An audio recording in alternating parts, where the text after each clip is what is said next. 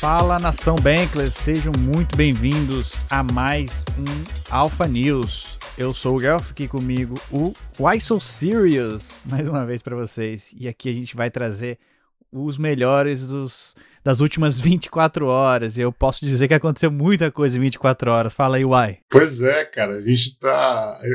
tá o primeiro começou fazendo um relatório, uma curadoria semanal e as já estava achando muita coisa. Agora, quando essa curadoria é diária, tem mais coisa ainda. É impressionante, esse mercado cripto não para. Boa, né? 24 horas por 7. Boa. Então vamos lá. Os preços continuam estáveis. Bitcoin a 23.200. Ether a 1.624. Quase o mesmo preço de ontem, teve pouca volatilidade.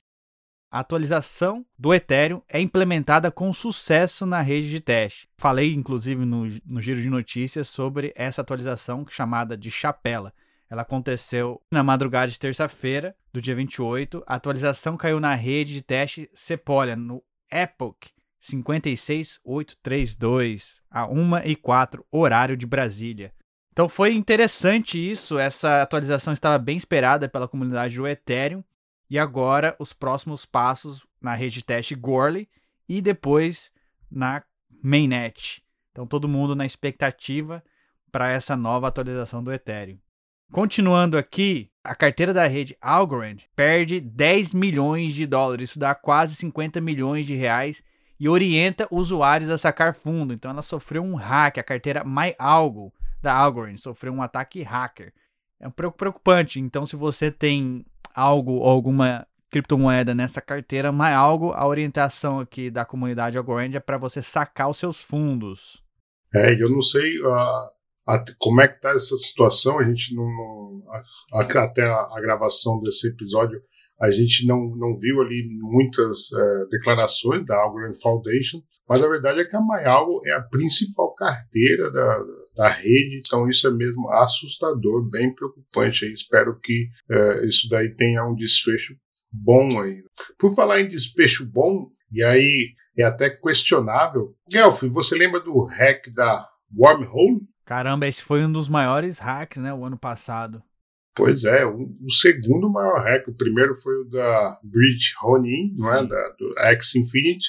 E esse daí, a Wormhole, foi o segundo. E tivemos agora aí uma, um desfecho feliz aí, pelo menos para que 120 mil itens foram recuperados através de um, uma alteração no smart contract na blockchain da Oasis. Segundo a reportagem, a Oasis alterou esse smart contract onde os hackers escondiam lá 120 mil ETH e com isso eles conseguiram recuperar esse token roubado.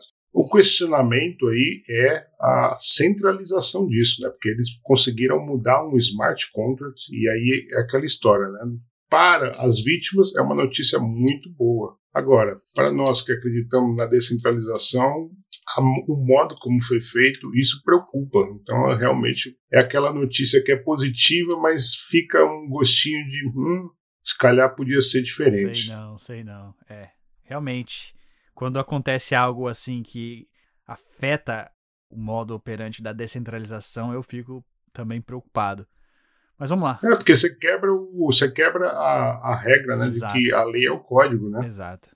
Bom, mas vamos lá então, seguindo aqui agora notícias sobre NFTs. O vencedor daquela chave Duke Dash vendeu a chave por mil Ether. Então tava ali todo mundo bidando no, na OpenSea. O rapaz que é jogador do Fortnite chamado Mongrau tem apenas 18 anos, acredito, 18 anos. Ele foi, ele ganha, ele ganhou essa chave do jogo da Yuga Labs, do Kiki, e ele conseguiu vender por mil Ether. Isso dá uma, aproximadamente 1,63 milhões de dólares. A curiosidade aí é que a Nine Gag era um dos, dos que deram bid aí, eles deram bid de 999 ETH mas é, levaram aí por um item a mais, né, mil itens. E assim, o, o, curioso é que não se sabe o que, que vai ser essa chave. Pode ser simplesmente um profile picture, né, uma, uma o NFT sem nada. Então, realmente, um tiro no escuro aí. E feliz o garoto de 18 anos. Será que ele vai precisar trabalhar? Trabalhar, velho, com mil iter na carteira? Ah, duvido, hein? Ai, ai. Chama ele pra Bankley. parte desse ITER, só se ele colocar em stake em parte desse ITER, já, já vai ter bastante renda passiva ali. Sem contar que ele pode usar DeFi também para ter mais renda passiva. O cara é um gênio. Demais. O nome do, do comprador é Adam Wasteman. O cara deve ter muito dinheiro para ter pago mil Ether em um, em um NFT sem saber o que, que vai ser o NFT. O cara teve muita convicção ali na compra. Bom, já que a gente tá falando de muito dinheiro, vou trazer aqui a notícia direto dos Emirados Árabes Unidos. Eles acabaram de anunciar uma zona franca para empresas de ativos digitais e virtuais. Essa zona de livre comércio vai ser 100%, 100 de propriedades dos negócios que possuem diferentes estruturas regulatórias e regimes tributários. Ou seja, mais aí um, um gigante. Ontem, ontem, nós falamos da China, não é, Guelph?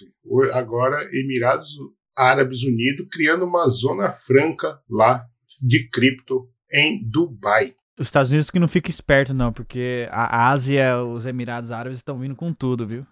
É, exatamente. E aí, e aí você, você tem a SEC querendo é, ser rigorosa e de repente você tem a Ásia e, e a, o, o leste, né? Abrindo as portas. Então, realmente, um movimento interessante para a gente ficar de olho. Falando da Yuga Labs, criadores do Bored Apes, uma das coleções mais caras aí do, da rede do Ethereum, eles lançam coleção de NFTs agora no Bitcoin.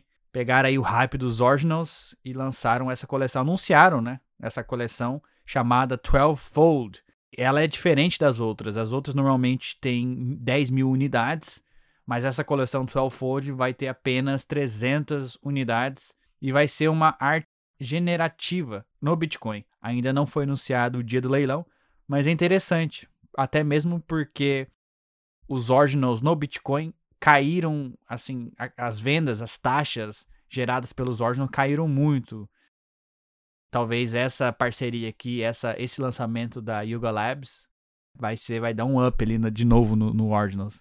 Bom, e para finalizar, Guelph, tem uma notícia aqui que não é tão bullish assim, aliás, pelo contrário. Nas últimas semanas a gente viu um movimento bem interessante das gigantes de pagamento, tanto a Visa quanto a Mastercard, é, fazendo parcerias de cartões de crédito para espalhar aí a sua forma de pagamento ser por cripto, né? e de repente veio uma notícia agora de última hora em que elas vão dar uma interrompida, vão paralisar novas parcerias cripto. É, é, é no mínimo curioso, porque, como a gente acabou de falar, a SEC está num movimento de ultra-regulação nas criptos, né? e de repente duas gigantes dessa que possuem ali acesso a algumas informações, é, vamos dizer assim, mais privilegiadas ou antes de todo mundo, derem uma paralisada, assim, pode significar aí um, uma, um, realmente um período aí de dos reguladores quererem atrapalhar um pouco o movimento que está bem interessante nesse ano, desde que o ano virou. Né? Então, uma notícia aí que a gente liga um sinal aí de alerta e que não gostaria de ver. Né? A gente gostaria de ver que a Visa e a Master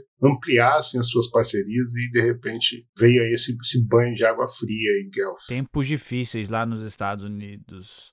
Assim, é, é, complicado esse, esse fato aí de, da regulamentação lá nos Estados Unidos, porque, ao contrário, outros países estão abrindo as portas para cripto, estão adotando cripto, estão criando regulação para favorecer a indústria, para o crescimento, e os Estados Unidos está indo contra a maré. E é o país assim que mais tem, né, um dos países que mais tem pessoas investindo em cripto. Muitas empresas, muitas startups, muitos protocolos saíram dali. Se eles criarem regulamentação para banir cripto ou dificultar a criação de novas empresas, o resultado vai ser que essas empresas vão sair dos Estados Unidos e é ruim para o próprio Estados Unidos pessoal tá bem dividido, assim, na, na opinião pública sobre a SEC tá fazendo um bom trabalho em banir, banir as criptos ou, ou dificultar, né, a regulamentação das criptos. Tem gente falando que isso aí é completamente errado. Inclusive a Coinbase, a maior exchange nos Estados Unidos, está indo está brigando contra a SEC para poder facilitar né, a, a, regulamentação contra, contra a criptomoeda no país. Mas vamos esperar para ver, né? Isso aí é um, ainda vai muito tempo. Desde 2017 eles estão implicando, pararam um pouco e agora estão voltando a implicar com, com as criptomoedas. Bom, mas acho que é isso, né, Uai? É isso. Por, por hoje é só. Nos vemos aí na próxima, pessoal. Obrigado e fiquem atentos aí com os próximos podcasts. É isso aí, então. Valeu, pessoal. Até a próxima.